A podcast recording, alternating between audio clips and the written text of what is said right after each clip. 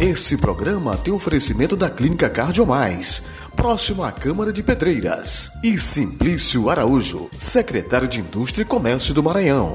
Em 2022, próximo ano, vão acontecer as eleições para presidente da República, deputado federal, estadual, governador e senadores.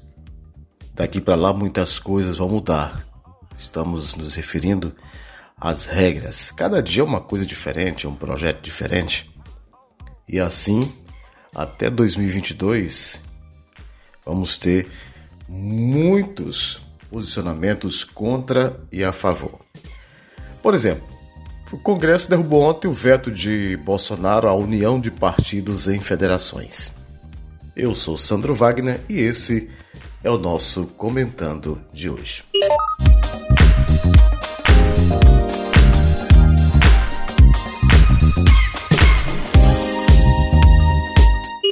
Congresso derrubou ontem, durante sessão, o veto integral do presidente da República Jair Messias Bolsonaro. Há um projeto que permite a dois ou mais partidos se unirem em uma federação partidária e atuarem de forma unitária em todo o país. O veto foi rejeitado, primeiramente, pelo Senado por 45 votos a 25. Na sequência, na Câmara, o veto foi derrubado por 353 a 110 votos, uma lavagem. Com a decisão dos congressistas, o projeto, o projeto vai à promulgação e a federação valerá para as próximas eleições. A proposta, preste atenção, uma bandeira dos partidos menores, como Rede e PCdoB, que teme não alcançar a chamada cláusula de barreira, criada para extinguir legendas que não tenham um desempenho mínimo a cada eleição. Com a mudança, o desempenho seria calculado para a federação como um todo e não para cada partido individualmente. A federação de partidos, pelo texto aprovado no Congresso, permite a união de siglas com afinidade ideológica, sem que seja necessário fundir os diretórios. A união deve durar pelo menos quatro anos. O partido que se desligar antes desse período perde, por exemplo, o acesso ao fundo partidário. Aí o povo só pensa no dinheiro, né? Eu sou assim, por exemplo. O presidente foi eleito aí no PSL, hoje está sem partido, porque, segundo ele, ficou sem partido, que tudo que respinga na sigla respinga, respinga no presidente e outros membros do partido. Aquele exemplo do PT, né? O povo, quando fala de PT, é Lula, quando fala de Lula, é PT. Então, o PSL se envolveu em várias falcatruas e o presidente não queria estar no meio dessas enroladas, porque, segundo ele, a corrupção e a falta de honestidade passa longe, né? Da presidência da República. Eu dou um espaçozinho aqui para os nossos anunciantes. Simplício Araújo, secretário de Indústria e Comércio do Maranhão, que é pré-candidato ao governo do estado, né? Está entre os quatro pré-candidatos ao governo do estado, Simplício Araújo. Inclusive, muita gente diz que é um nome muito bom, muito importante pelo trabalho relevante ou pelos trabalhos relevantes que Simplício vem prestando diante a Secretaria de Indústria e Comércio do Maranhão, assim como assumiu aí outros trabalhos em frente à saúde, educação e outras coisas mais, como a vinda aqui do Hospital de Campanha para Pedreiras e também um grande fiscalizador da vinda do Hospital Macro Regional para Pedreiras. E também de Dr. Regivaldo, um dos maiores cardiologistas do Maranhão, com a sua clínica aqui em Pedreiras, na rua Maneco Rego, bem próximo à Câmara dos Vereadores. Você vai lá, agenda sua consulta e vai saber como é que está o nosso e o seu querido coração. A gente volta já. Comentando toda terça e sexta-feira, apresentação e produção do jornalista Sandro Wagner. Clínica Cardiomais, sob a responsabilidade técnica do Dr. Resivaldo, médico cardiologista e intensivista, se consolida em Pedreiras, com um serviço de excelência em cardiologia, oferecendo atendimento nas áreas da cardiologia clínica, risco cirúrgico, ecocardiograma, dupla de carótidas e vertebrais, eletrocardiograma, mapa de 24 horas, Holter, teste ergométrico, além de todos os exames laboratoriais. Uma clínica moderna com todos os exames da cardiologia Atendimento humanizado para você se sentir em casa. Clínica Cardiomais, excelência em tudo. Rua Maneco Rego 854, próximo à Câmara dos Vereadores, Centro de Pedreiras. Secretário Simplício Araújo, o senhor é a favor de diminuir o ICMS nos combustíveis? Eu tenho a mesma opinião que o governador Flávio Dino. Sou a favor de zerar o ICMS dos combustíveis e acho que devíamos revisar todos os impostos no país. Tem coisa mais absurda que combustível. Para usar gasolina ou diesel, você tem que ter um carro ou uma moto. Você já pensou nos medicamentos? Um pobre que toma um analgésico paga num comprimido o mesmo valor de impostos que o empresário que ganha milhares de reais por mês. O Brasil realmente precisa de muita justiça fiscal.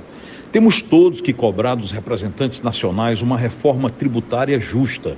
Sem reforma tributária, o Brasil não atrai investidores, não cresce e nós não teremos mudança nessa atual situação.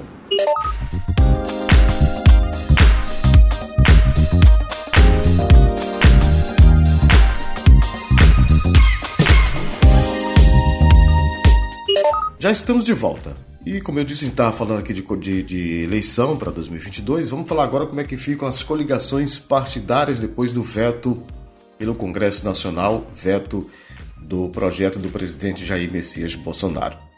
Sobre as coligações partidárias, a federação difere do modelo das coligações partidárias cuja formação vale pelo período da campanha.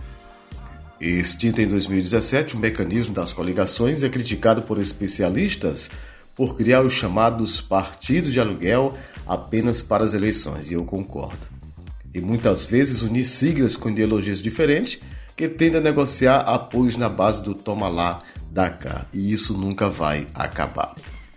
Apesar da diferença, o governo justificou o veto integral à proposta afirmando que a federação inauguraria um novo formato com características análogas à das coligações partidárias, o que contraria o interesse público, não sei, né? O senador Marcelo Castro, MDB do Piauí, defendeu as federações e disse que elas não têm nada a ver com coligações. As coligações se encerram às 5 da tarde do dia da eleição. Não tem nenhuma consistência, não tem uma liga ideológica doutrinária. Na federação, não. Os partidos são obrigados a permanecerem nela pelos próximos quatro anos da eleição. Isso fará bem a alguns partidos e não fará mal a ninguém.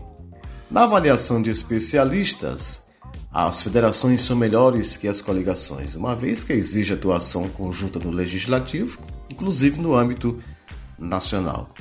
Já para os cientistas políticos, e um deles da Fundação Getúlio Vargas, Cláudio Couto, a mudança é positiva e permite uma transição para a fusão de partidos com afinidades. Contudo, na visão de alguns pesquisadores, o modelo abre brechas para que partidos que não conseguiram cumprir a cláusula de desempenho mantenham acesso a recursos. Din-din. O cenário de quatro anos, que é bastante em comparação com as coligações, é curto numa perspectiva geral, diz a cientista política Lara Mesquita também da Fundação Getúlio Vargas. Não deixa de ser uma tentativa dos partidos de garantir acesso ao fundo partidário e tempo de TV, mesmo sem cumprir a cláusula, disse ela. Pela proposta, a União atuará como se fosse a única agremiação partidária, após registrada no Tribunal Superior Eleitoral, TSE, o que precisa ocorrer até a data final do período da, de realização das convenções. Além disso, a federação terá que se submeter às mesmas regras que regem o funcionamento parlamentar e a fidelidade partidária. Deu para entender, né? E como eu disse, muita coisa ainda pode mudar até 2022, ano das eleições para presidente da República, Senado, deputados federal e estadual, governadores e assim sucessivamente. Um abraço para Clerton Souza, toda a equipe da rádio Vale FM.net.br, também a sua esposa, e Giovanni Nel Rosa, o cara da Rádios3.com.br. Até o nosso próximo podcast comentando. Um abraço e até lá.